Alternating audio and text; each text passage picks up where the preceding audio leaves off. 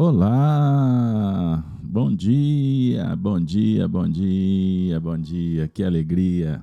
Estamos de volta.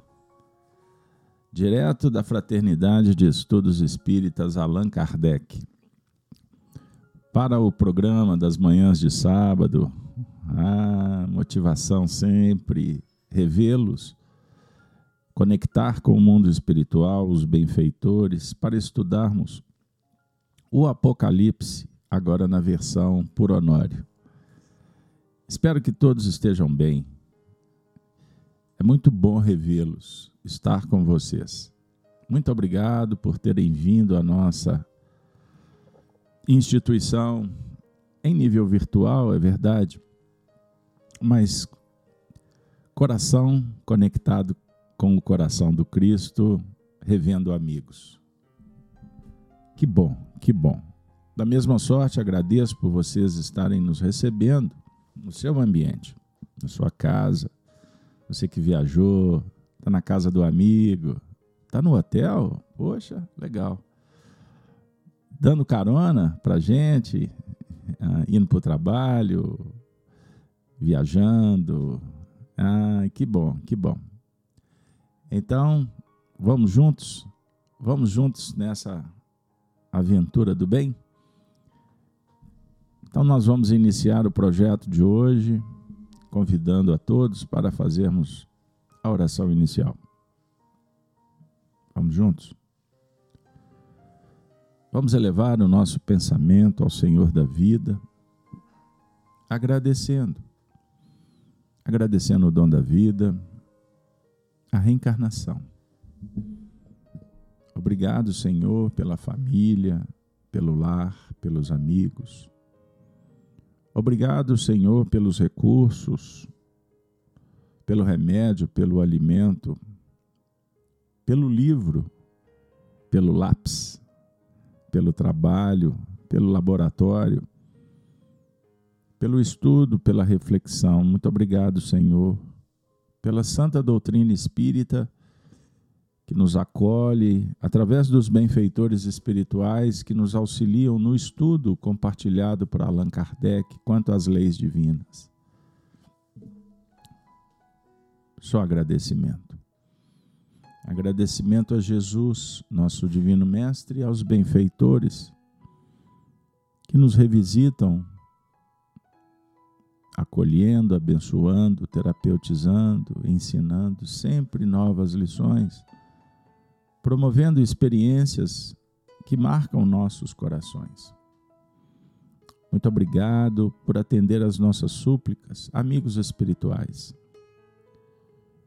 Em especial, no estudo do Apocalipse, as falanges do Espírito de Verdade, tendo em João Evangelista o, discípulo amado, a grande referência nesse instante de revelações ele representando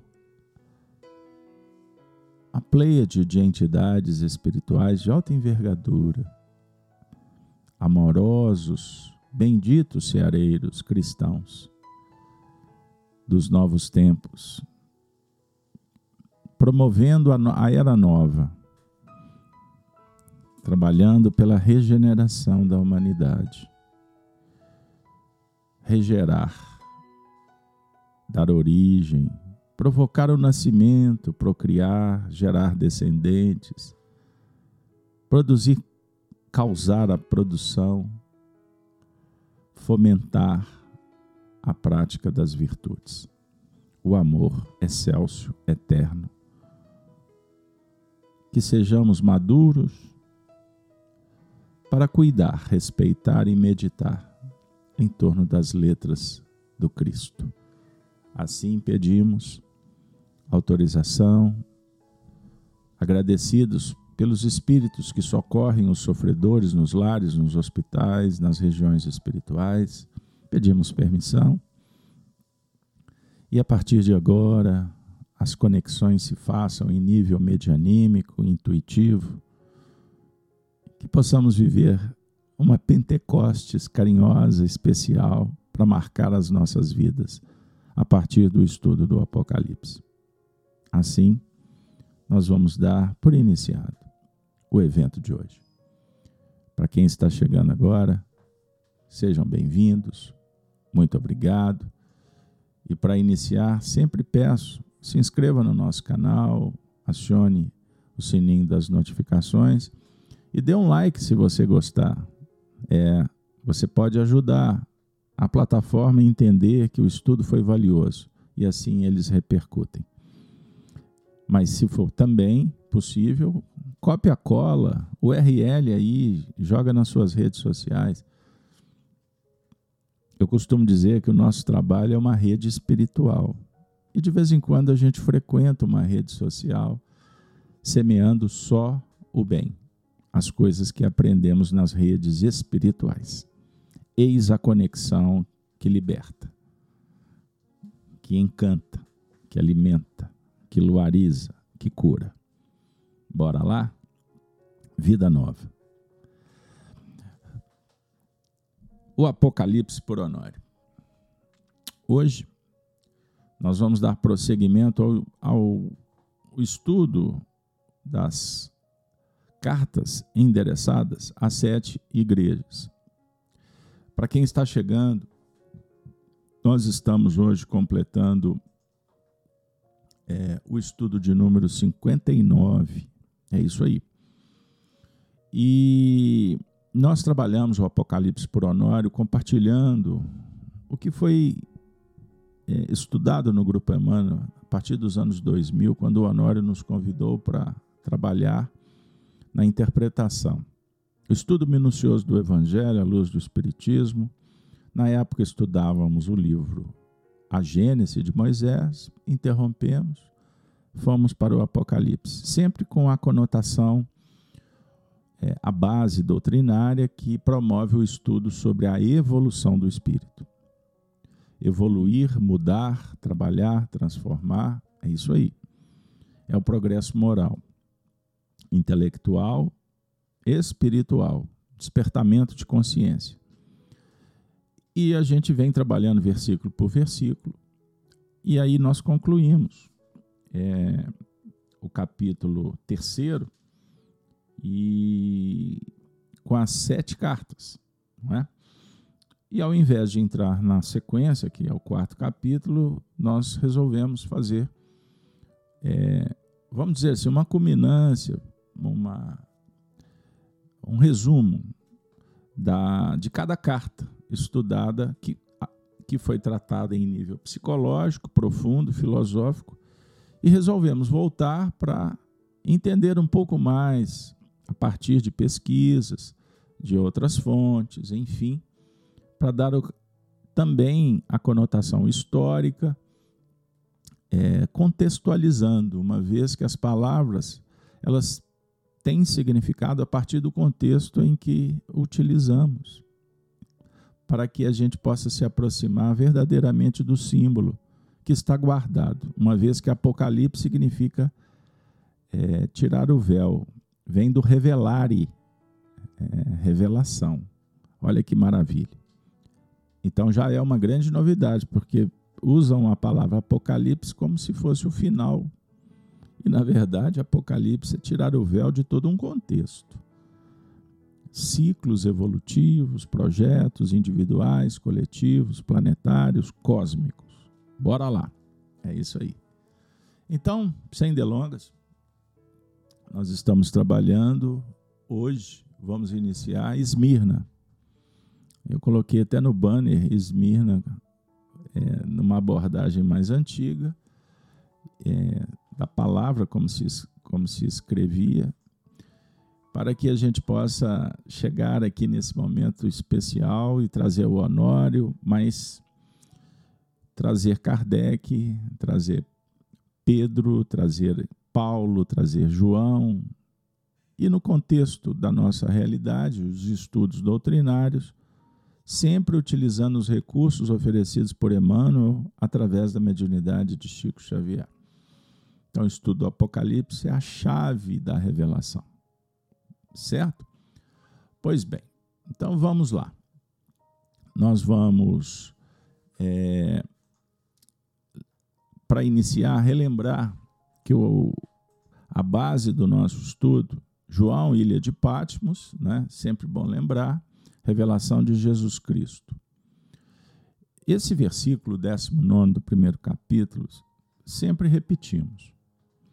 Uma vez que Jesus, o Cristo, falara para João: Escreve, pois, as coisas que existe ou que viste, as que são e as que hão de acontecer depois dessas. Então, observe: o estudo projeta a observação do que está acontecendo, do que aconteceu e o que vai acontecer. Percebam bem, então, profecia é uma ciência que lida com a mediunidade, com o esforço do, do filósofo, que é o discípulo, o amante, o que ama a verdade, e a intervenção da misericórdia que auxilia no processo do despertamento. Repito, individual e coletivo. Fala em profecia, você já logo imagina, ah, vê o futuro.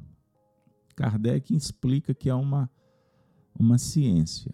Então, nós temos na profecia a dinâmica da é, retrocognição e pré-cognição. Olha que maravilha. Retro referente ao que passou. Pré, o que antecipa. Então, para você ver o futuro, ou seja, para você mensurar, imaginar, precisa de uma base, certo? Essa base é a experiência, é o conhecimento, é a relação com aqueles que já conseguem ver e aí a gente vai junto, de mãos dadas, subimos a montanha para ver o vale. Essa imagem é muito legal, usada por Kardec. Então, o Espiritismo é uma chave.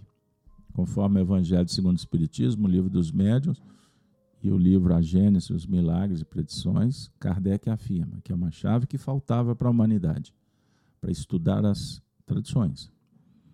Então, o Espiritismo não é para estudar só o Evangelho é para estudar a Bíblia, o Antigo Testamento, que é um livro figurado, simbólico, para estudar o hinduísmo, para estudar a filosofia clássica, para estudar Homero, para estudar Agostinho, para estudar Tomás de Aquino, Shakespeare, olha que maravilha, para estudar a música, a arte, a beleza, olha que maravilha.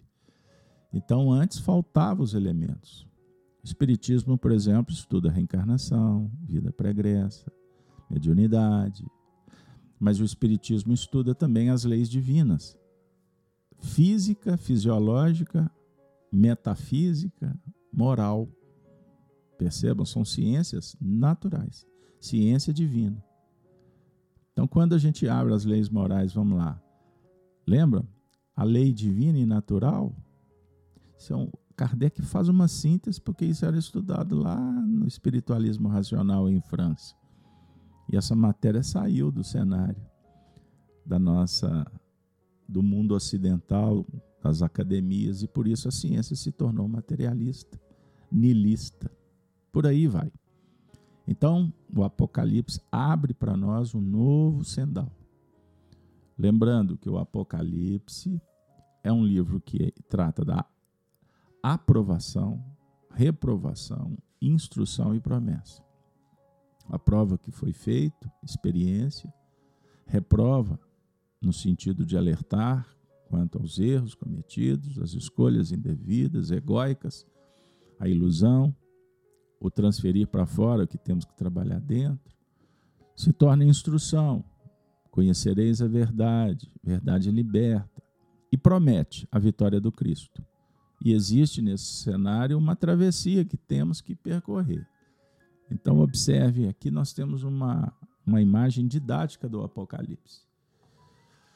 Não é? Temos o sermão profético, fazendo uma, uma conexão com Mateus, Lucas, quando eles registraram as palavras de Jesus, e o Apocalipse é o registro de João quanto ao anúncio em Patmos, o Cristo mediunidade e João endereça, por exemplo, missivas a sete igrejas.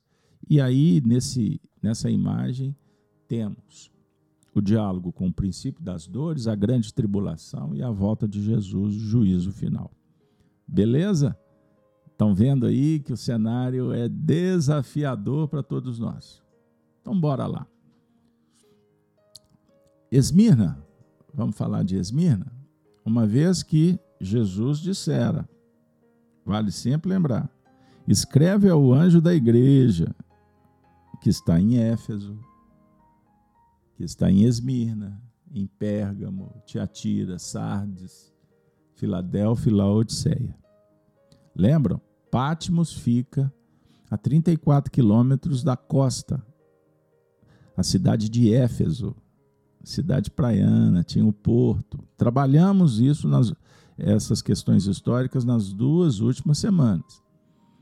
Aí a gente vai caminhar um pouquinho, porque Jesus endereça agora uma carta para Esmirna. Esmirna fica a 60 quilômetros de Patmos, portanto, a 30 quilômetros da cidade de Éfeso. É a segunda em importância, certo? Então, eu agora é, lembrando o Honório, quando ia para o quadro, lá no Grupo Emano, na época quadro negro, Giz, aquele monte de gravador registrando, e a gente ficava lá, todo, todos nós empolgados, sentindo inclusive a presença dos espíritos, porque era uma reunião não só de estudo, mas de tratamento espiritual para encarnados e desencarnados, cirurgias psíquicas. Espero que o nosso ambiente também favoreça. Então, eu é, abraço a todos que estão no chat, né? A Ivone, Cláudia, Sônia, Mirtes, Regina, todo mundo que está aí, a Lívia. Um abraço para todos, beleza? Lembrando que hoje é dia 17 de junho de 2023. Peço licença, porque eu tenho naturalmente que trazer os aspectos históricos de Esmirna, certo? Bom, Vamos lá. Na descrição do vídeo no YouTube, eu coloquei duas fontes. Não muitas, muitas, muitas. De estudiosos, teólogos, que trabalham judaísmo, cristianismo, enfim. Irmãos católicos, protestantes, evangélicos, presbiterianos, é, ou aqueles historiadores, enfim, vocês vão achar muita coisa. E o interessante é que quanto mais o tempo passa, com o auxílio da ciência, da tecnologia, da arqueologia, sempre ingredientes novos que vêm corroborar com essa história magnânima, extraordinária ocorrida no nosso planeta a partir do cristianismo. Certo? Então vamos lá a igreja em Esmirna. Durante o período em que Paulo ficou em Éfeso, na sua terceira viagem evangelista ou evangelística, ele vai trabalhar com todos os habitantes da Ásia, os cristãos. Tiveram notícia de Paulo, ouviram o evangelho de Jesus. Vocês vão encontrar essa descrição, por exemplo, em Atos 9, 10 e também com detalhamento muito legal, feito por Emmanuel no livro Paulo Estevam, Psicografia de Chico Xavier. Pedro incluiu os eleitos e forasteiros da Ásia entre os destinatários de sua primeira carta. Olha que maravilha. Primeira carta de Pedro 1:1, vocês vão ver essa referência. É bem possível que a igreja em Esmirna, uma, uma cidade situada, conforme eu disse, a 65 quilômetros ao norte de Éfeso, esteja incluída nessas citações. Eram centenas, centenas de, de comunidades cristãs. Sete tem um número simbólico. As cidades de maior relevância, os fulcros de irradiação do Cristo. Certo? Mas o interessante é que a igreja de Esmirna ela é identificada pela primeira vez em nível histórico, os registros literários, no livro que estamos estudando, o Apocalipse. Então, não existe muitas informações sobre Esmirna. Inclusive que a carta é bem, bem sucinta. O certo é que, ao ler a carta, percebe-se que era uma comunidade muito produtiva, eficiente, porque é uma carta que elogia e encoraja. Olha que legal. Ou seja, como eu acabei de ler a, a imagem para vocês, Apocalipse é aprovação, repreensão, encorajamento, esclarecimento e promessa. Então a carta Esmirna, ela se caracteriza pela aprovação, pelo consolo e pelo estímulo. Certo? Pois bem, Esmirna hoje é conhecida como Izmir, a terceira maior cidade da Turquia e o segundo mais importante porto do país. Esmirna era uma cidade antiga de uma região habitada durante milhares de anos antes de Cristo. A antiga cidade foi destruída pelos lídios seis séculos antes do Cristo e reconstruída pelos gregos 200 anos depois, ou seja, quatro anos, 400 anos antes da Era Comum. Olha que legal. Bom, e como reconstruída, a cidade ganhou uma vida nova. E ficou conhecida como uma cidade que morreu e tornou a viver. Olha que interessante. Morreu e renasceu. Morreu o homem velho, renasce o homem novo. Olha que ideia interessante para recordando Paulo de Tarso. Em 26 depois de Cristo, foi escolhida como local do templo ao imperador Tibério. Esse detalhe é muito importante. Isso depois foram a arqueologia localizou na praça principal imagens de Poseidon, deus grego, do mar, e de Deméter, deusa grega da ceifa e da terra. Olha que interessante. Então, nós temos aqui, nessa referência histórica, o templo dedicado ao imperador Tibério, templo romano, e o templo sobre o ponto de vista das imagens filosóficas da religião, da essência, da ciência grega. Então, essa novidade, a nova cidade, com, com bases na influência greco-romana, certo? E com muita influência da religião judaica na época do Novo Testamento, ou seja, nesse período do cristianismo nascente, Esmirna provavelmente tinha uma população aproximada de 100 mil, 100 mil pessoas. Portanto, era um, um porto excelente, facilitando o comércio entre a Ásia e a Europa. Era uma cidade próspera. Você que esteve conosco nas duas últimas semanas, quando trabalhamos a igreja de Éfeso, vão se recordar a citação que Éfeso, na época, tinha em torno de 250 mil pessoas, habitação. Então, Esmina era menor, a metade. Olha que interessante. E na sequência, primeira carta a Éfeso, depois Esmirna. Então, nós vamos até pelos números, é, e por uma analogia bem simples, a primeira carta chega no Porto, Porto Éfeso, e as demais vão na sequência para as comunidades de maior importância. A definir que Éfeso era, para o Apocalipse, para a revelação, o fulcro de maior importância, que depois vai se dinamizando como centro coronário que, em nível de importância, está em primeiro lugar. Olha o, o, o perispírito aí num ajuste bem, bem espiritista. Então vamos imaginar que Éfeso era o centro coronário e Esmirna era o centro frontal. Aí a gente vai na sequência, para os sete centros de força. Isso é uma alusão para a gente refletir sobre as especificidades, o intercâmbio, a interdependência, face aos valores, às importâncias. Todas as igrejas tinham a sua importância quantitativa e qualitativa. Vamos pensar nesse sentido. Beleza?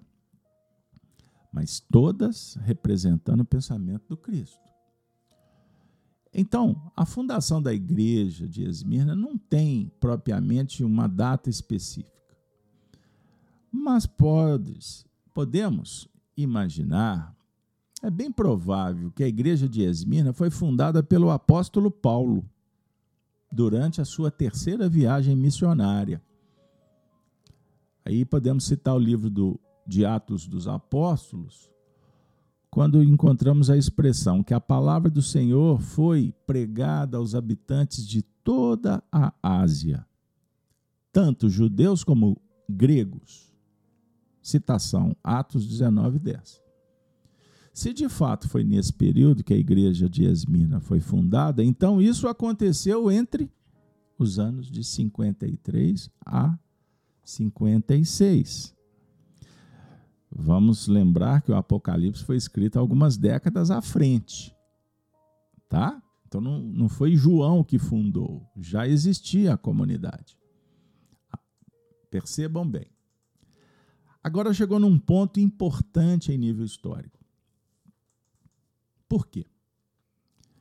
A tradição sugere que Policarpo, discípulo do apóstolo João, chegou a ser bispo da igreja de Esmirna. Sem dúvida, é inegável a semelhança entre o testemunho de Policarpo e a situação enfrentada pela igreja de Esmirna, conforme descrita na carta do Apocalipse. Você sabe quem foi Policarpo? Foi um cristão fiel, líder, exemplar um educador por excelência. Por causa de sua fidelidade a Cristo, ele acabou sendo queimado. Ele se tornou um Marte. Na fogueira em mil, ou melhor, em 155 depois de Cristo. Policarpo se negou a reconhecer César como uma divindade os romanos ordenaram que ele negasse a Cristo para ser posto em liberdade. Mas o que aconteceu? Policarpo manteve firme a sua posição, assegurando que jamais poderia blasfemar contra o seu rei e salvador, a quem ele tinha servido por toda a vida. Pessoal, vocês já imaginaram o que significa isso? Negar fidelidade a César, o imperador, o rei, o soberano, afirmando que ele não podia blasfemar, profanar, ele não podia negar o seu rei, ele está dizendo: o meu rei não é César, o meu rei é Jesus. É o meu Salvador, a quem servi a vida inteira. Olha que interessante. Aí é o seguinte: como nós estamos num cenário de estudo espiritista, eu vou pedir licença para você, sem misturar alho com bugalho, como afirmamos em Minas. Mas eu gostaria de pedir licença para compartilhar com vocês um trecho, um trecho do livro de minha autoria, em parceria com Arnaldo Rocha, Chico Diálogos e Recordações. Uma vez que Chico Xavier foi um médium de muitas revelações,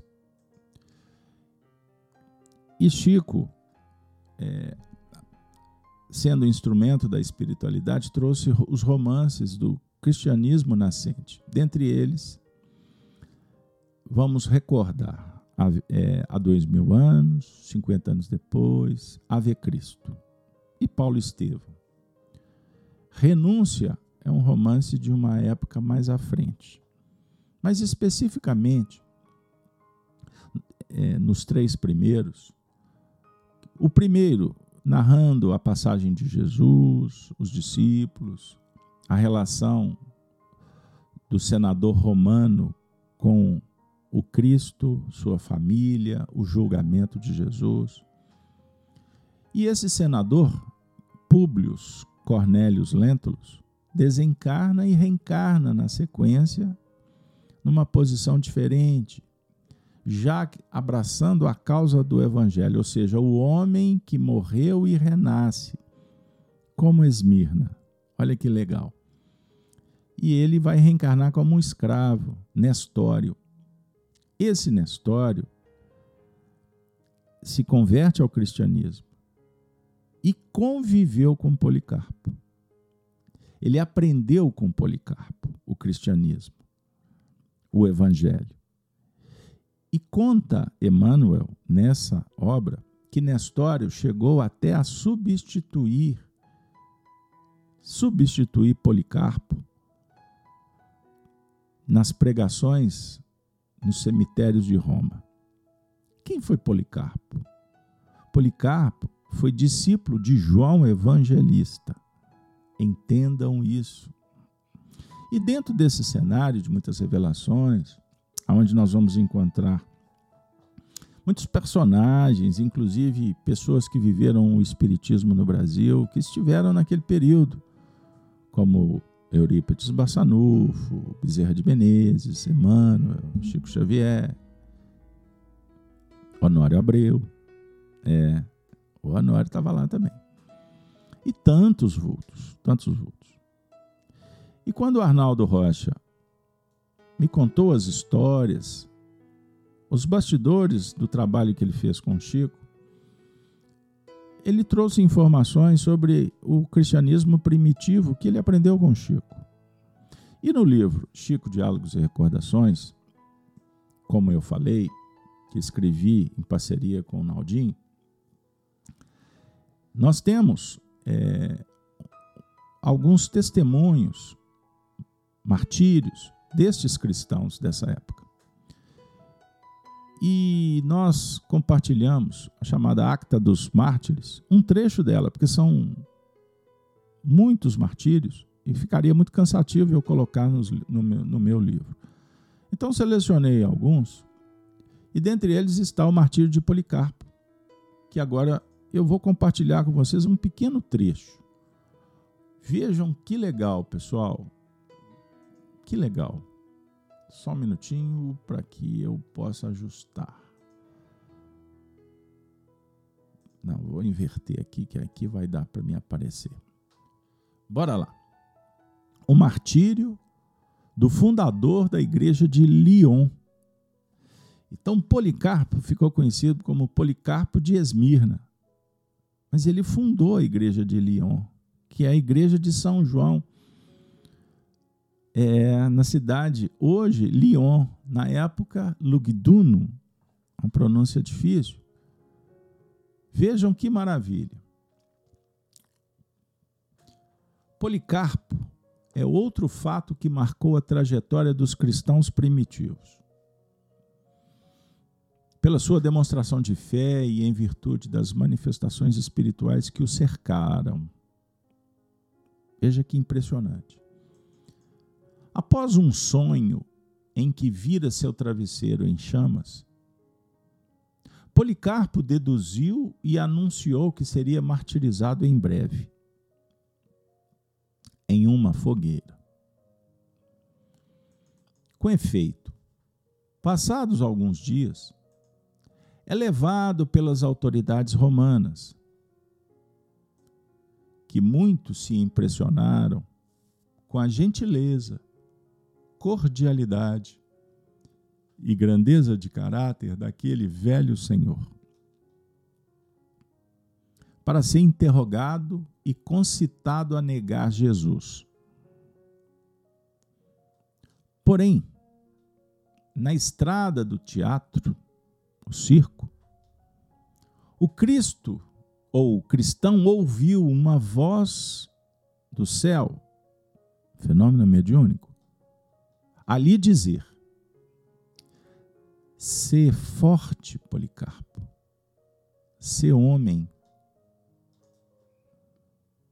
Após ter sido ameaçado de ser lançado às feras, caso não jurasse pela fortuna de César, Policarpo deu uma maravilhosa demonstração de como deve proceder um cristão. Afirmando sua fé, diz que nunca renunciaria ao Rei que o havia salvado. Jesus, Jesus Cristo. Disse ainda ao procônsul que, se o mesmo quisesse, poderia lhe conceder um dia para lhe falar de Cristo. O tempo suficiente para convencê-lo da doutrina cristã. O pregador de César então respondeu para Policarpo que ele tentasse convencer as massas. Ao que foi respondido: aspas. A ti eu considero digno de escutar a explicação. Com efeito, aprendemos a tratar as autoridades e os poderes estabelecidos por Deus com respeito devido, contanto que isso não nos prejudique.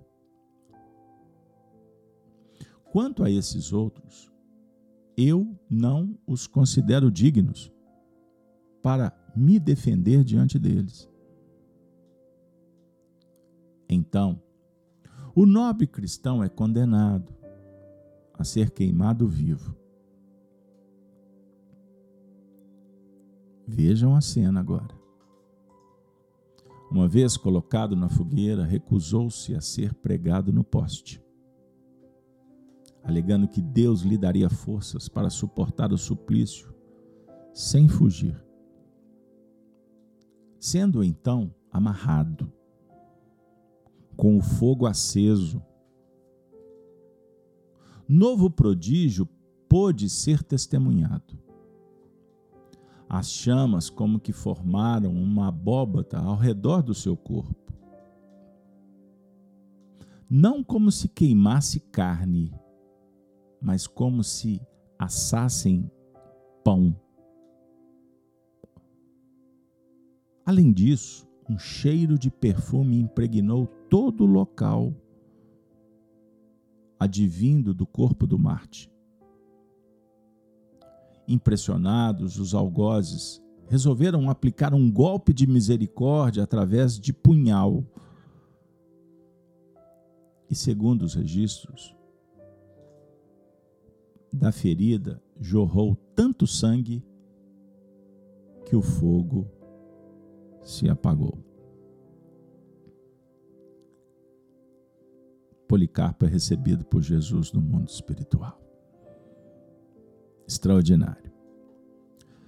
Sem me alongar nas considerações, porque esse martírio é o suficiente para nos dar elementos para um seminário, para um bate-papo, um estudo aprofundado, para refletir sobre esse testemunho, talvez por uma encarnação inteira ou mais. Mas sobre o ponto de vista da conduta, vale, vale aproveitar esse momento. Porque imaginemos, ele foi preso, ele estava sendo conduzido para o martírio, ele sabia. Ele teve uma visão. O travesseiro pegou fogo. Qual é o símbolo? Imagine um travesseiro, o lugar que você repousa a sua cabeça para repousar em chamas. significava que o momento do repouso era uma preparação, estava sendo revelado, tirando um véu, demonstrando o fogo como a representação da transformação, da purificação num nível mais profundo de consciência. Era o momento do batismo do fogo. Eu falei no início sobre a conversão, a morte do homem velho e o nascimento do homem novo. Esmirna, citei Paulo, falei do Espírito Emmanuel, sob o ponto de vista de um escalonamento que vai se aproximando da nossa realidade. Certo? Porque, inclusive, estamos nos preparando para o nosso momento de conversão. Mas vale lembrar que no, no, no, Evangelho nós temos dois tipos de batismo: da água e do fogo. O batismo da água é um processo do despertar, do renascer, do se converter, de se reconectar. Porque estudando a lei divina e natural, nós vamos é, buscar inspiração em Rousseau, em Tomás de Aquino, por exemplo, quando tratam da vocação do espírito à perfeição. A nossa essência é pura. Os problemas, para Rousseau, é quando vivemos em sociedade e nos corrompemos. Ele está falando do sistema mas ao mesmo tempo ele dialoga com a essência espiritual que realmente é pura. O caráter se corrompe. A personalidade que poderia ser um veículo de superação, de manifestação para o crescimento, a personalidade pode se tornar egóica e, ao invés de virtuosa, ou seja, trabalhar a virtude, conforme o código de lei natural que está esculpido na sua consciência, a personalidade pode optar pelo egoísmo, pela indiferença, pelos vícios morais. Entendam isso. Então nós temos esse projeto do batismo da água, que é reencarnar para aprimorar. Mas o batismo do fogo, batismo da água João Batista, Kardec, Elias, simbolicamente. Paulo, Lucas, Estevão. Quando a gente dialoga com João em Pátimos, o batismo é fogo. É o fogo da transformação. É uma é uma mudança consciencial em patamares inalcançáveis pela razão pelos sentimentos egóicos, pela nossa visão turva. Você já viveu uma experiência mediúnica, uma experiência mística de alta relevância? Onde o contato com uma alma sublimada numa instância diferente faz com que a essência, a luz, brilhe de tal forma que tudo muda instantaneamente. É como se tirasse o véu, a capa, o peso. Só quem viveu sabe. Não tem palavras para explicar.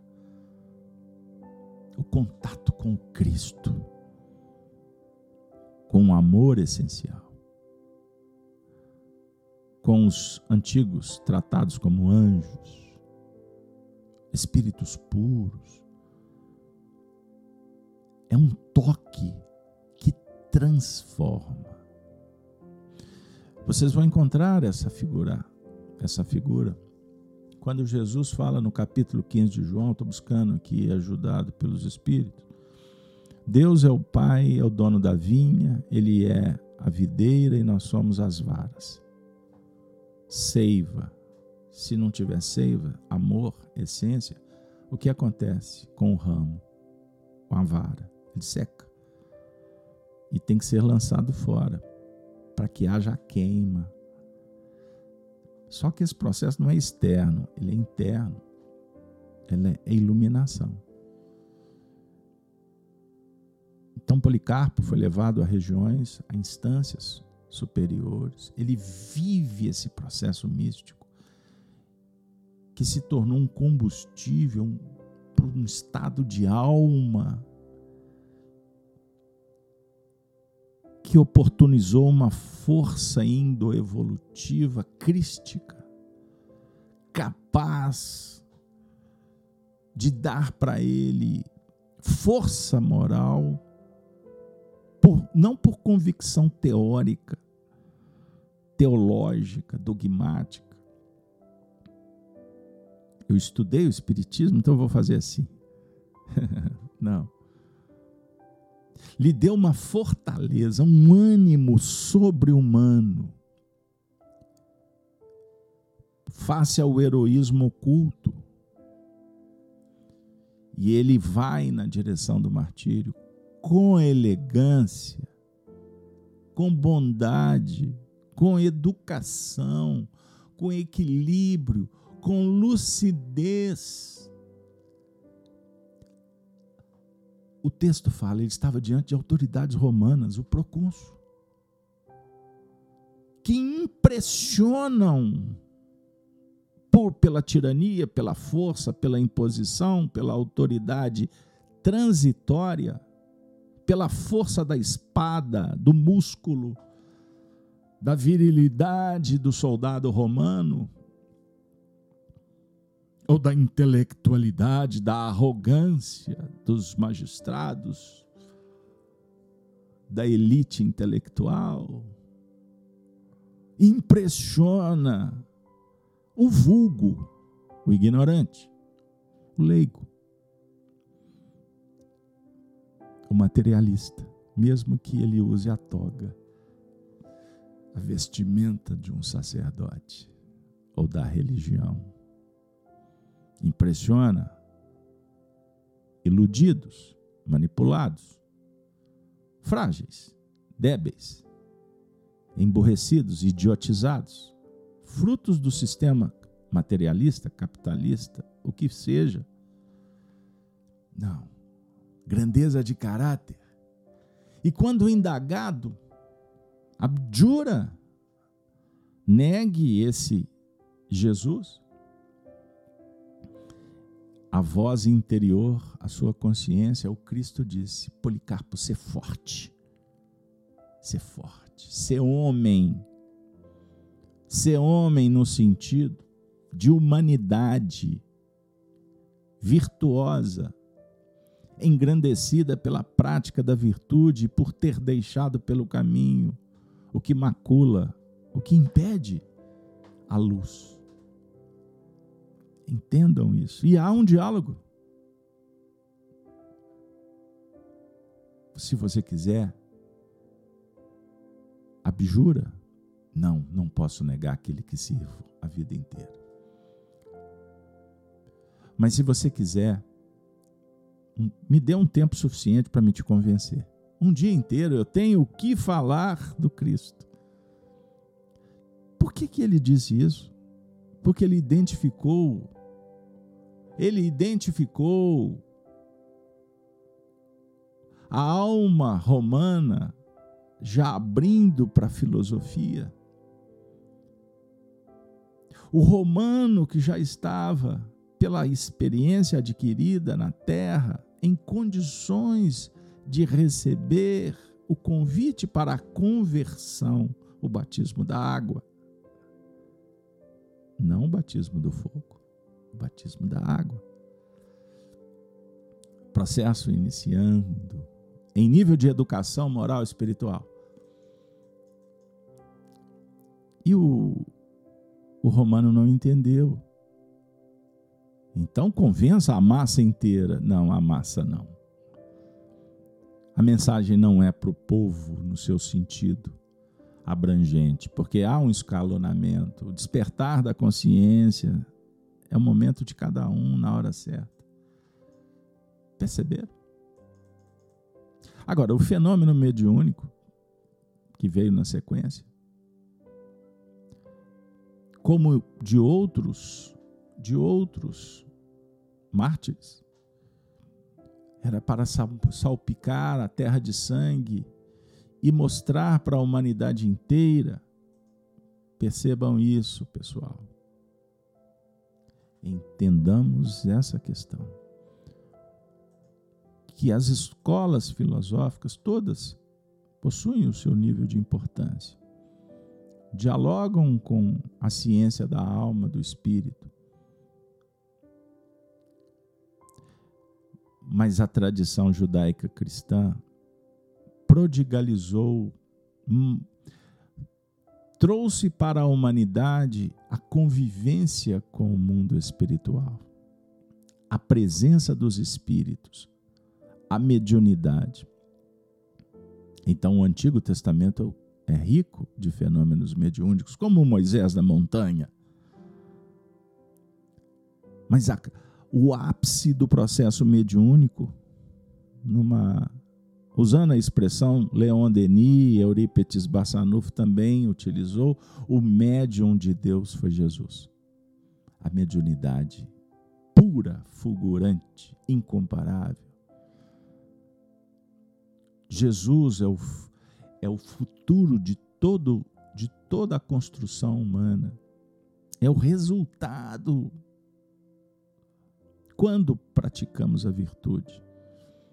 Por isso, ele é o modelo, ele é o super-homem. Olha que maravilha. O super-homem, como a humanidade que veio exilada. Ah, o super-homem que não foi compreendido. Entendam isso: o super-homem é o homem que vive o futuro da raça num tempo em que ele é desconhecido. A sua mensagem se torna um grande desafio. Por isso é que ela tem que ser revelada gradativamente, à medida em que acontece o despertamento o despertamento da alma. Olha que maravilha, minha amiga e meu amigo. Então observemos, observemos como que a história conversa conosco. Policarpo não cedeu. Ele estava diante de César, dos seus representantes, mas ele mostra a fortaleza da virtude, da moral quando necessário, testemunhar. Eis, eis o ponto. Não tem negociação com o mal. Perceberam? Não tem tradição, não tem o politicamente correto, expressão dos dias atuais. Perceberam? Que, que extraordinário a revelação em Pátimos. Pois bem, então, continuando, a carta à igreja de Esmirna, como as demais cartas do Apocalipse, seguem também a estrutura padrão. A carta começa com a saudação da parte do Senhor Jesus Cristo ao anjo da igreja, seguida por uma autodesignação de Cristo. Depois vem o elogio do Senhor à igreja local sua exortação enfatizando que a igreja deve ouvir o que o Espírito diz. E por último, uma promessa relacionada à fidelidade da igreja, da comunidade, do Espírito. Olha que interessante. Vou fazer um, vou seguir aqui um, um, um roteiro para explicar esses, esses quatro itens. Beleza, pessoal? Ah, você não vai ler a carta? Ainda não. Calma. Primeiro eu quero trabalhar essa, essa analogia mais abrangente para depois, na sequência, a gente entrar no texto. Não sei se hoje vai dar. Se não der, você está com pressa. Estudo Apocalipse não é TikTok, né? Na verdade, a revelação não dá para a gente trabalhar em nível superficial e rápido. É estudo aprofundado e continuado. Beleza? Então, vamos lá, rapidinho. O que, que significa autodesignação de Cristo na carta à igreja de Esmirna? É uma autodesignação totalmente harmônica com o conteúdo da carta que descreve a situação enfrentada pelos cristãos daquela cidade. Por isso ele diz: Esta é a mensagem daquele que é o primeiro e o último, que morreu e tornou a viver. Essa citação, Apocalipse 2:8. Beleza?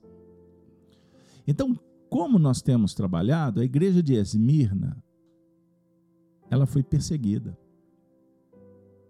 Porque Policarpo, quando nega, ou melhor dizendo, quando ele afirma peremptoriamente que o rei era Jesus, ele está negando César. Ele está fazendo uma escolha. Ele reconhece César. É diferente do espírito revolucionário. Entendam isso porque a mensagem do Cristo foi mal interpretada, deturpada, corrompida até os nossos dias, dois mil anos, vejam bem. Quando alguém afirma que Jesus promoveu uma revolução, ele está querendo vincular Jesus a Robespierre, que fez a Revolução Francesa, que apertou o player? É esse o interesse?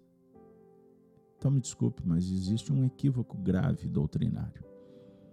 Porque Jesus disse: dê a César o que é de César. Ele não promoveu nenhuma balbúrdia. Policarpo, lembram que ele foi conduzido para o circo máximo com elegância, com nobreza, com respeito? Se não fosse assim, não tinha exalado quando seu corpo estava queimando essências de rosa.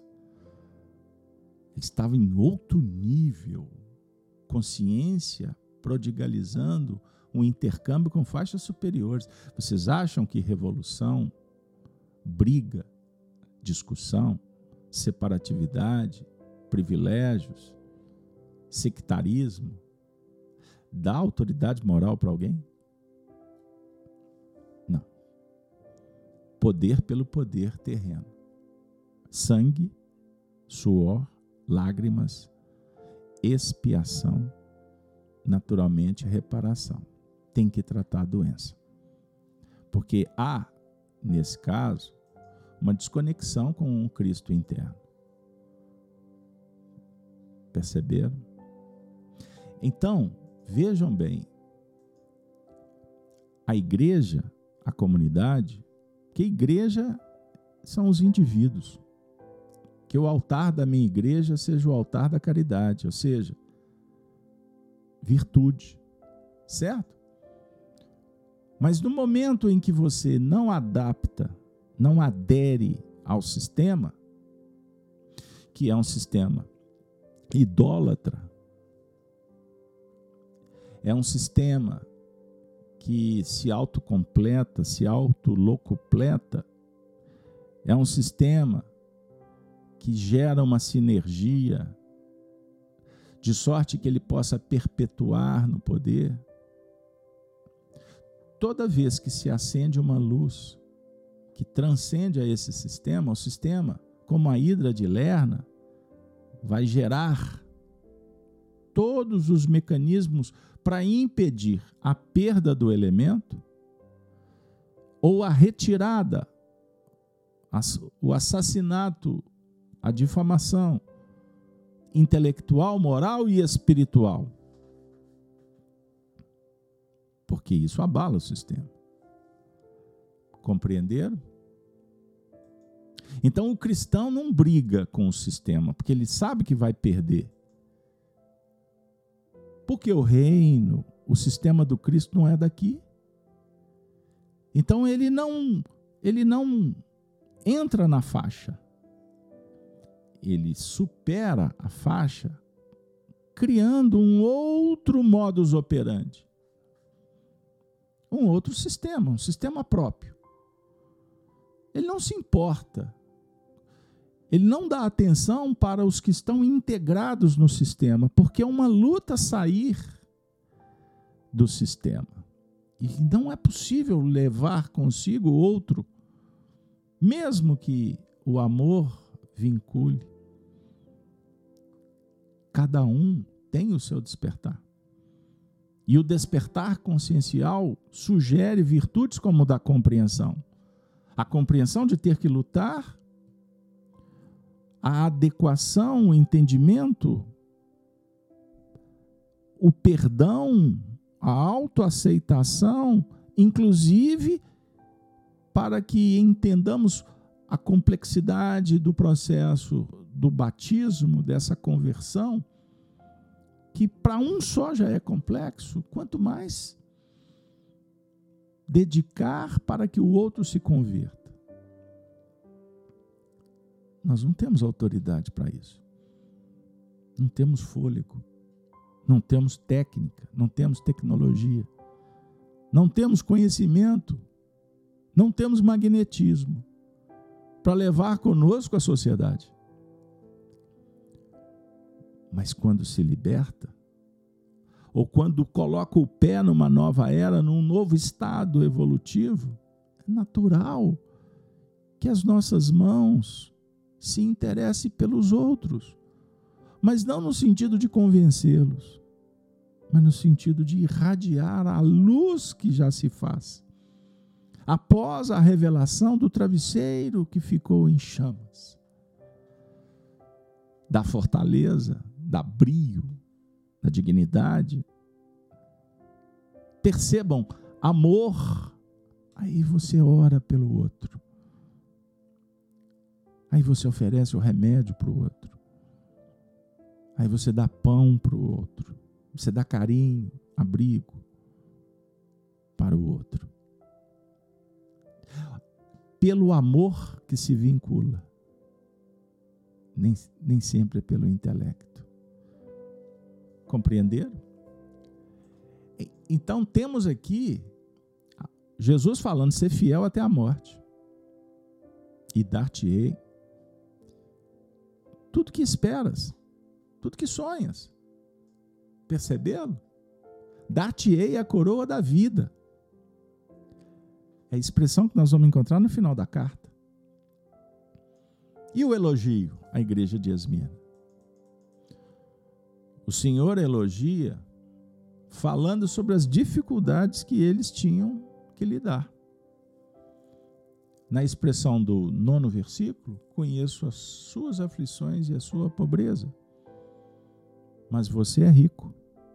Conheço a blasfêmia dos que se dizem judeus, mas não são, sendo antes sinagoga de Satanás, sinagoga do antissistema.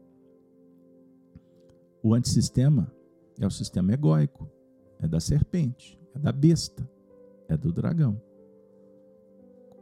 Eu sei as tuas obras. Tu és rico. A consciência que respalda, que apresenta os valores, as aquisições, que a traça e o ladrão não podem tirar. O elogio é: fique atento porque muitos se dizem não são. Sinagoga, sinagoga de Satanás. Se dizem judeus, mas não são, sendo anti-sinagoga de Satanás. Perceberam? É o fulcro de irradiação do egoísmo. Muitos dos cristãos de Esmirna eram extremamente pobres, mesmo com a cidade sendo rica e poderosa. Isso porque Esmirna era muito fiel a Roma e ao imperador. Era uma cidade pródiga em função disso. 100 mil habitantes. Imaginem o interesse de Roma. E, naturalmente, a economia funcionava para aqueles que estavam afeitos, sintonizados. pelo establishment da época, Roma, controladora. Compreendam isso. Roma seria o mesmo que um sistema anglo-saxônico dos dias dos nossos séculos, do século XIX, do século XX. Entendam isso. Os chamados controladores. É, é isso aí. Então, muitos líderes são apenas funcionários do controle romano. Então, era uma cidade que funcionava, era uma megalópole muito, muito produtiva. Só que os cristãos eram extremamente pobres. A ideia é essa. Porque os ricos não estavam interessados. Eles já eles se bastavam no sistema. Não é assim a história de é mais fácil o pobre o pobre passar do que o camelo entrar? É difícil uma corda grossa passar pelo buraco da agulha, porque tem que abrir mão do que não é humano, as imperfeições. Então nós temos uma vocação para passar pelo buraco da agulha. Todo espírito, todos os seres da criação têm uma vocação para viver a lei divina e natural. Todos possuímos em essência a virtude. O potencial divino é íncito, está dentro, faz parte, não tem jeito de tirar. Mas ele pode ser impedido. Então, Satanás, o antagonismo, ele funciona de sorte a abafar a manifestação da virtude. E quando se torna coletivo é a chamada iniquidade. Ou seja, o erro, a imperfeição, as forças anti ou contra a natureza que estabelece, que normaliza, que normatiza. E aí a gente entra num território de deboche, de cinismo, de fingimento. É melhor fingir que está tudo bem do que se posicionar como Policarpo. E se posicionar, entendam bem, por favor, entendam bem. Se posicionar diante de você mesmo. Porque as pessoas hoje vão para a rede social para se posicionar com opiniões que não servem absolutamente para nada, a não ser para demonstrar o emburrecimento coletivo. E eu falo isso com a maior humildade possível, sem nenhuma arrogância ou julgamento, apenas uma questão de constatação. Então, todas as vezes que eu estou interessado em fazer uma selfie, em mostrar para o mundo o que está acontecendo, entendam bem. Entendam bem. O descolamento o vale que estou percorrendo sem conseguir ver que existe um convite para subir a montanha do testemunho. É muito melhor estar no templo, vivendo com César, com os sacerdotes, do que edificar, erigir o próprio templo a partir da revelação que me ensina, que indica, mas do trabalho testemunhal vivencial de cada momento da nossa vida. Entendam isso. E no caso, com Jesus, procurando a inspiração daqueles que realmente estão em faixas do bem. Por isso é que Pitágoras dizia que ele não tinha sabedoria. Sabedoria pertence aos deuses, mas ele queria conviver com os deuses. E para chegar nos deuses, ele precisava da verdade. Então ele amava a verdade. Surge a palavra filosofia. Perceberam? Mas o cristão convive no templo. Estamos reencarnados na sociedade. Então temos que agir com a política divina da boa convivência, não da convivência com a imperfeição, mas conviver com os nossos irmãos em aprendizado. O que eles fazem? Se conspurcar, se contaminar, não serve. E temos que ter a coragem de se posicionar. Porque vivemos um momento em que ou seguimos Jesus ou seguimos Roma. E eu não estou aqui, prestem atenção, porque isso é muito importante em nível histórico, para não cometer um anacronismo.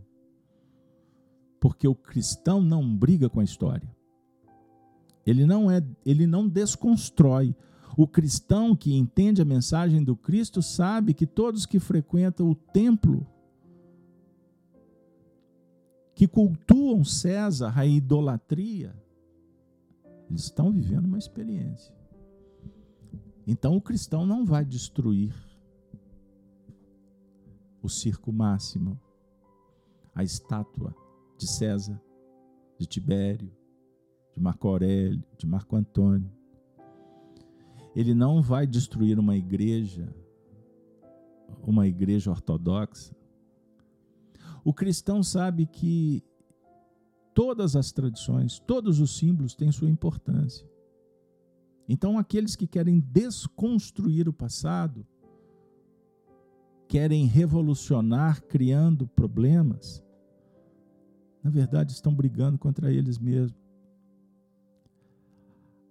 Roma, a cidade eterna, jamais será apagada, porque ela é a experiência da humanidade que trafegou, que transitou por, por todas as, rum, as ruas que levaram a Roma. E por, e por buscar Roma, a gente aprende a caminhar pelas mesmas vias no sentido de edificar o amor. Então, escreva Roma de trás para frente, mas não destrua Roma. Mas o cristão não pode sentar, não deve banquetear com a corrupção dos valores, dos costumes. Eu não posso destruir a lei natural, a vi, o vigor do homem, a sensibilidade da mulher. Compreender. É melhor eu passar para frente, não é isso? Porque os animais, como o lobo, o lobo é o símbolo, símbolo da história romana, a águia dos exércitos. Mas lobo, o lobo, a loba que alimentou Rômulo e Reno. O, óbulo, o lobo é viril. O lobo, na sua natureza, a sua essência, é organizado. Na matilha tem hierarquia. O lobo é monogâmico. O lobo perpetua, preserva. O lobo tem o interesse. O lobo não é domesticado pela sociedade corrompida. Ele mantém as tradições. Entendam bem. O símbolo majestoso, quando interpretado pela filosofia, que nos aproxima da essência dos projetos reencarnatórios divinos, das nossas relações, é um diálogo cristão de um valor incomensurável. Isso é a base da lei, do direito, da justiça divina, entendam bem.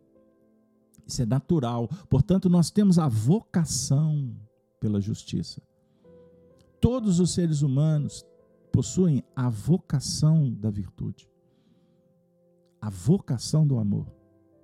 Você não tem a vocação pelo vício, pela imperfeição. É a paixão desgovernada que nos leva.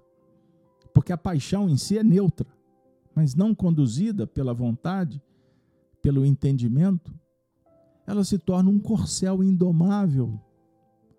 Na expressão do filósofo Marco Aurélio, do professor Kardec, estudem o símbolo do corcel. Ah, pessoal, não é simples, mas nós temos que seguir, não é mesmo?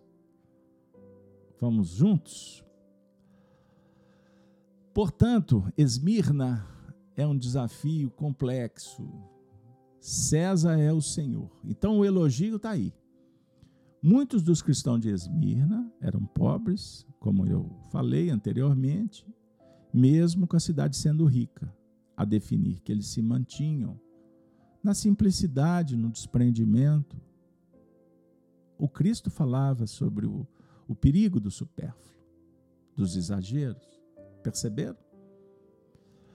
Bom, embora materialmente os crentes de Esmirna fossem pobres, na verdade eles eram ricos. As riquezas espirituais que eles tinham eram incontáveis. Valores, virtudes. Além disso, na carta à igreja de Esmirna, o Senhor conforta os crentes, os fiéis discípulos, dizendo que ele conhece muito bem as dificuldades que seus filhos enfrentam. A voz interior, o Cristo sabe, ele é quem orquestra a nossa vida. Então, agora chega um ponto importante, porque em Esmirna tinha os judeus. Formavam um dos grupos que fazia muita oposição à comunidade dos cristãos de Esmirna. Frequentemente, muitos deles se empenhavam em acusar os crentes diante dos tribunais romanos. Embora eles se considerassem sinagoga de Deus, os judeus que perseguiam os cristãos eram, na realidade, sinagoga de Satanás. Ao acusarem os cristãos, eles se levantavam contra o próprio Cristo. Qualquer semelhança não é mera coincidência. Entenderam como que a igreja de Esmirna, os cristãos dos dias atuais que sonham com a nova era, enfrentam? Pois vivemos o período da escolha, é uma caracterizada por uma bifurcação. Essa noite um amigo espiritual me disse: Há uns tempos atrás, em sociedade, as escolhas, os desafios eram muito mais pessoais.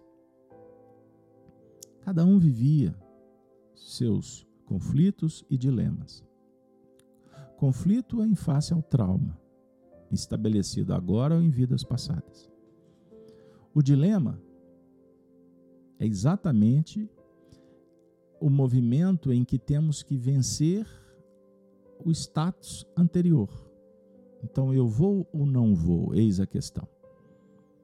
Então, o dilema consciencial é exatamente o trabalho do cristão. Mas, atualmente, isso se faz em nível coletivo. Uma vez que o materialismo expôs o sistema, ele pressiona para que as pessoas exponham quem elas são. Não é assim? Não tem um, um, um equipamentozinho ouvindo sua voz? Aí daqui a pouco você recebe a propaganda. Você sabe que essa câmera do celular, ela observa o movimento dos seus olhos? É isso aí. Então ela já consegue identificar o que, que você está fazendo, o que você está pensando. E essa, e essa suposta inteligência, ou a condição do controle, né, a plataforma que vai esquadrinhar, ela já começa a prever o que você vai pensar, o que você vai fazer. E prevendo, ela pode, aí entra o perigo, ela começa a interferir, ela começa a sugerir. Então ela está avaliando o seu passado, o presente e o futuro. Perceberam? Alcançaram o que eu estou dizendo? Por isso, as pessoas estão se manifestando, não é só porque sorri a câmera ou você está na Bahia. Não é só isso. Você está sendo filmado. Não é só isso. Não é só a questão da exposição das redes. As pessoas estão sendo mapeadas, não é isso? Aquele símbolo lá, localização do seu, seu celular fica habilitado. É isso aí? Tem alguém te vendo. Tem alguém sabendo onde você está. Para onde você foi e, portanto, para onde você pode ir. É um sistema.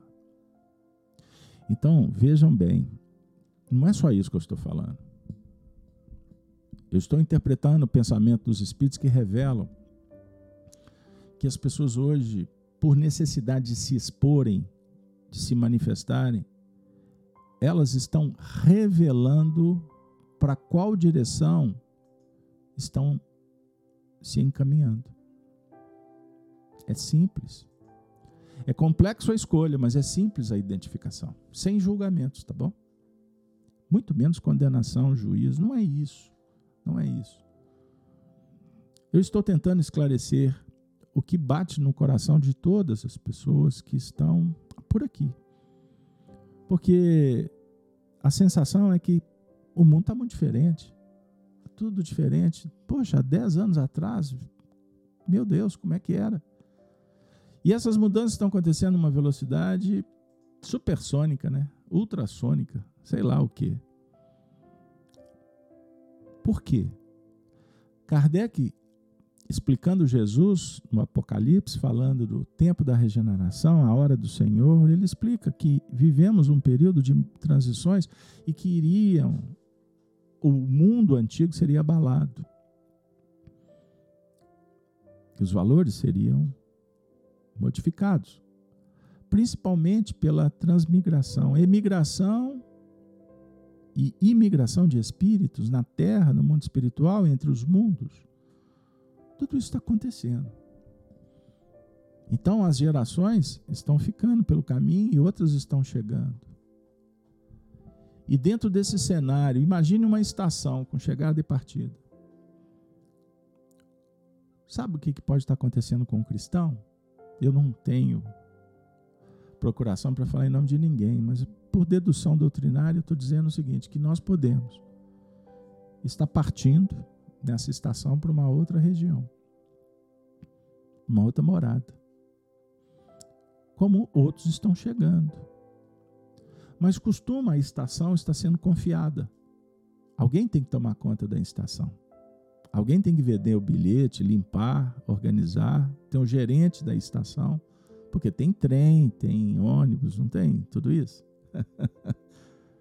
Não tem avião, aeroporto, alguém tem que cuidar. Quem sabe? Cristãos estão sendo chamados para acompanhar esse processo. Óbvio sobre a jurisdição do Cristo. E isso nós não podemos abrir mão, ou seja, não podemos perder a conexão.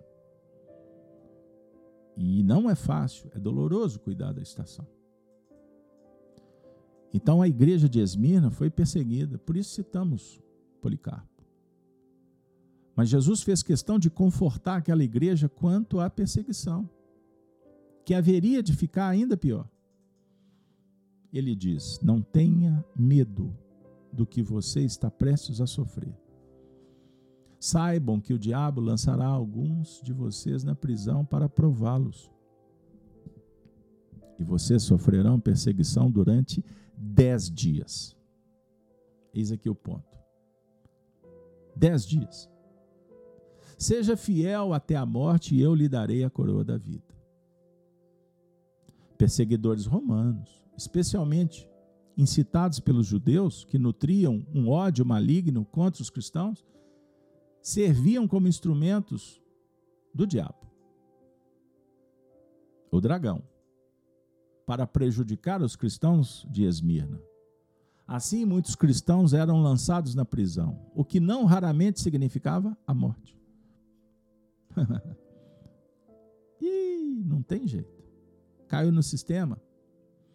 Ou vocês acham que tem apelação? Adianta? Adianta contratar? Os processos correm em segredo de justiça? Não tem umas histórias assim? Já ouviram isso por aí? Coincidência? Semelhança? Ou analogia? Mas é interessante perceber que toda aquela perseguição era também uma provação através da qual o próprio o próprio Senhor da vida, as leis divinas, o processo natural do progresso aperfeiçoava e aprovava a fidelidade daqueles discípulos. Ou seja, prova, testemunho. Expiação é reparação. é um mecanismo evolutivo, ou seja, o Senhor avisa dez dias de complicação. Mas saibam, seria o mesmo que Jesus falasse: os escândalos são necessários. São necessários. Mas há de quem os pratica.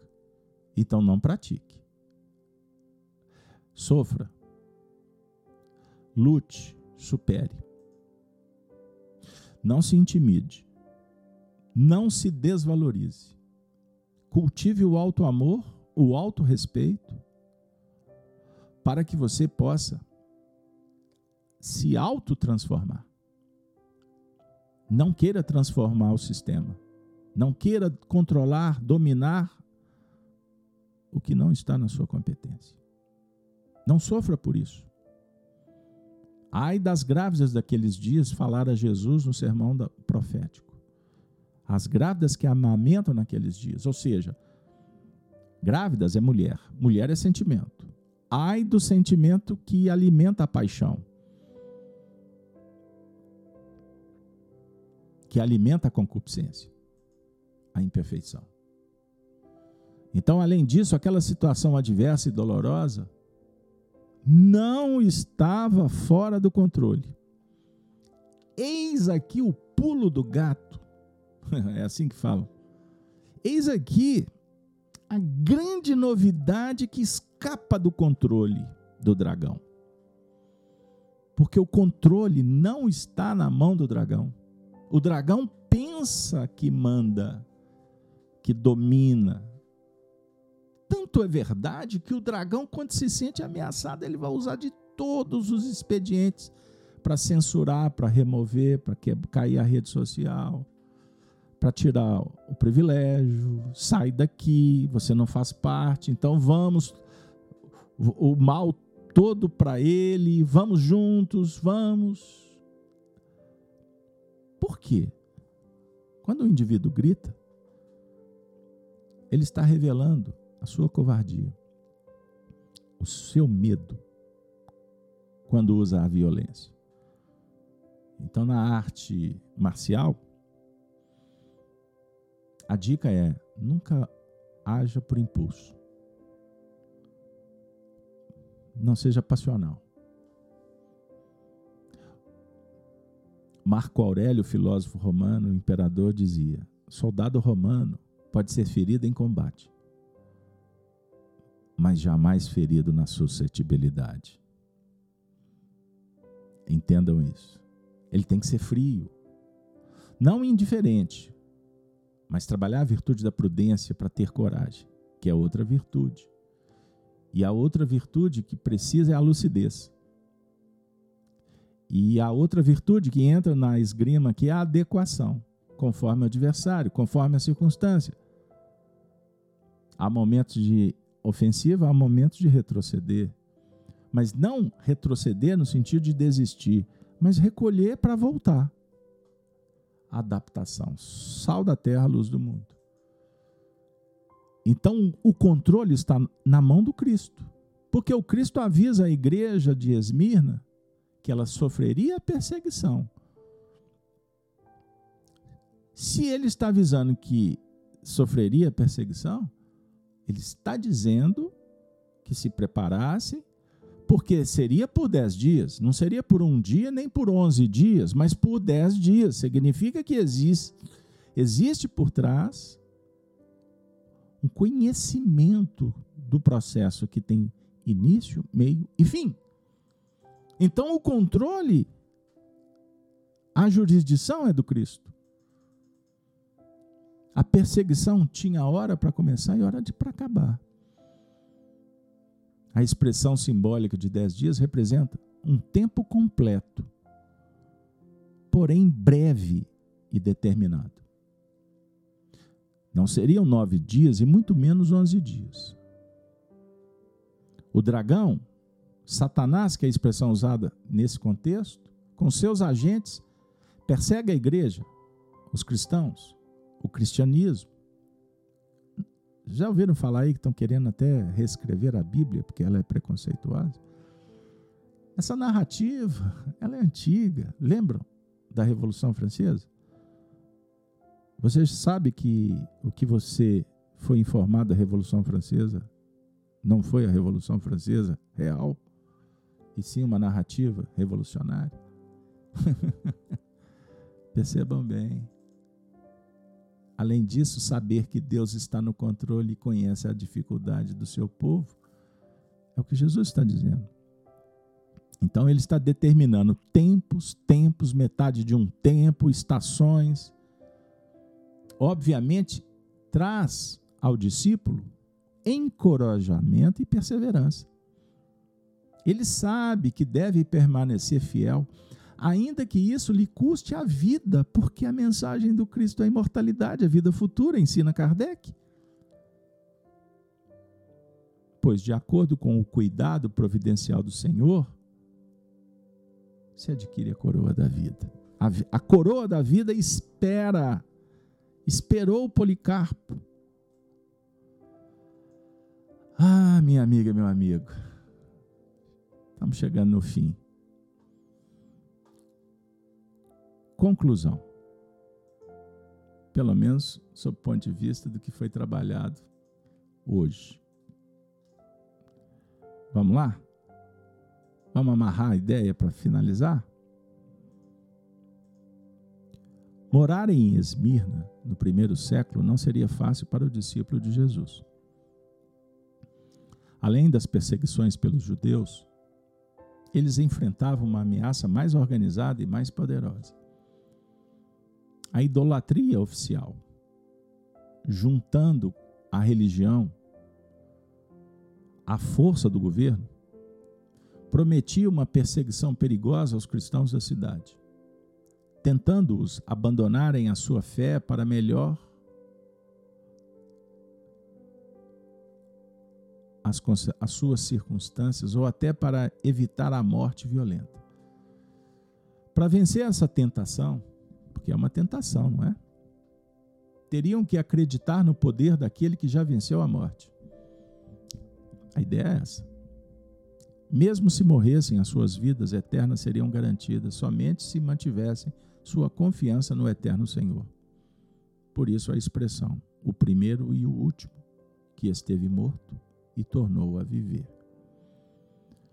Nós vamos, na conclusão, relembrar um momento histórico em nível espiritista. Compartilho com vocês um trecho do livro Paulo e Estevam, psicografado por Chico Xavier, ditado por Emmanuel. Breves notícias, a introdução, Emmanuel diz assim: As igrejas amornecidas, mornas, não é isso? Da atualidade, Prestem atenção. Mais três minutinhos eu encerro. Vamos lá. Deixa eu pegar aqui de novo. As igrejas amornecidas da atualidade e os falsos desejos dos crentes nos diversos setores do cristianismo justificam as nossas intenções. Ou seja, ele está escrevendo a história de Paulo e do cristianismo. Então ele está escrevendo porque as igrejas, as comunidades, os centros espíritas, os núcleos estão mor mornas as instituições. A ideia é essa. O cristão está morno. E na expressão do Apocalipse, seja quente ou seja frio, porque morno vai ocasionar o quê? Vômito. Então os espíritos se aproximaram da terra, conforme Emmanuel fala no livro A Caminho da Luz. As comunidades crísticas se aproximaram da terra, pois a terra passaria por um grande movimento renovador. Ele, ele falou isso nos anos de 1940 do século passado.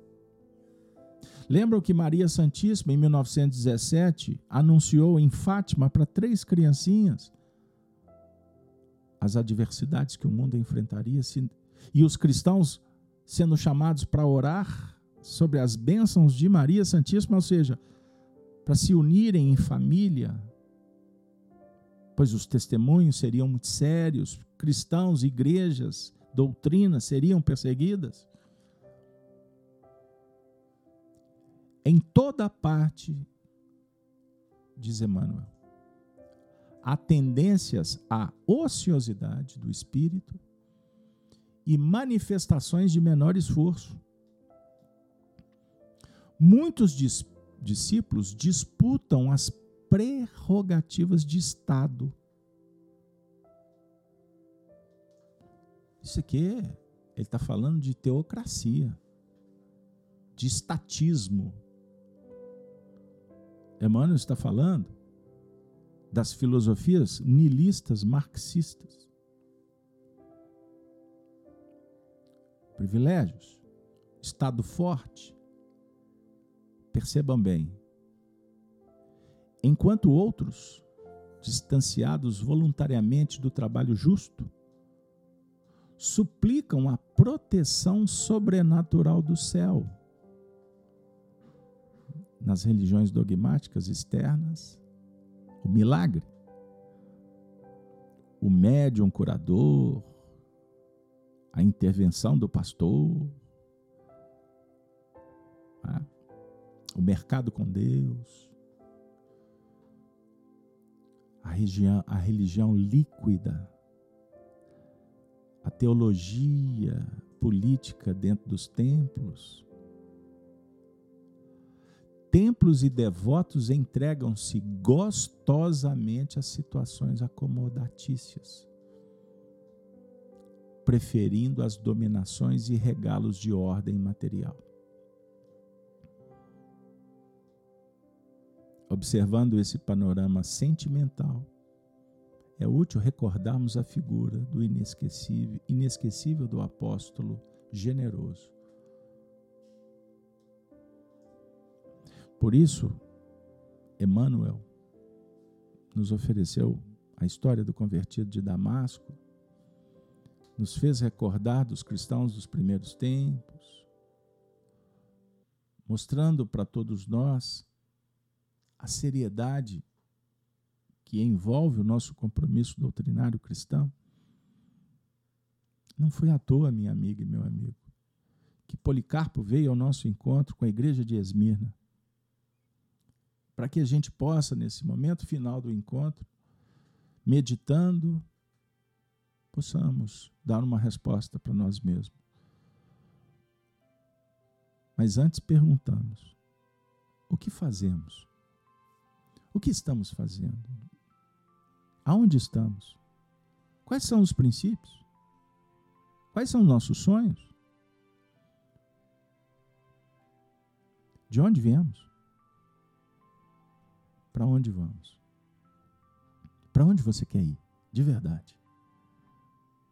Sabendo que a doutrina do Cristo é baseada na vida futura? Você quer ser reconhecido? aplaudido? Você está interessado no senso comum? No que as pessoas pensam? Você quer ser aceito? Você quer ser aplaudido? Você quer fazer a política da boa vizinhança para continuar no, na tribo? Afinal de contas, o que, que nós queremos? O que, que nós ansiamos nesse instante? Uma vida melhor? Eu amo? Eu quero amar? Eu preciso amar? São perguntas existenciais, conscienciais. Percebam isso. Assim, nós vamos abrindo painéis para conectar de verdade com o Cristo interno e promover a nossa libertação. O testemunho dos cristãos dos primeiros tempos tocam a nossa alma, toca o ser, para que a essência se apresente e que nós desenvolvamos a inteligência, a habilidade, a razão que governa a paixão e o sentimento que nos aproxima cada vez mais de Deus. e que faz pulsar a vida de uma forma solene, nobre, bela, digna, pura, leve. É isso aí. Minha amiga e meu amigo, muito obrigado por participar conosco do Apocalipse por Honório. Desejo para vocês um excelente final de semana. E para encerrar, sempre com eles, os cristãos dos primeiros tempos. Ave Cristo, Ave Cristo, Ave Cristo. Valeu, pessoal. Até a próxima semana, se Deus quiser. Aproveito para convidá-los para participar conosco de segunda a sextas-feiras com o programa Gênesis no Lar, o Evangelho no Coração, direto do canal, do canal Gênesis. Abraço a todos os, os nossos amigos da Rede Amigo Espírita. Um grande abraço para o meu querido irmão José Aparecido. Essa família cristã divulgando sempre o bem. Valeu? Bora lá? Fiquem com Deus, fiquem em paz, fiquem bem. Fiquem bem. Valeu, pessoal.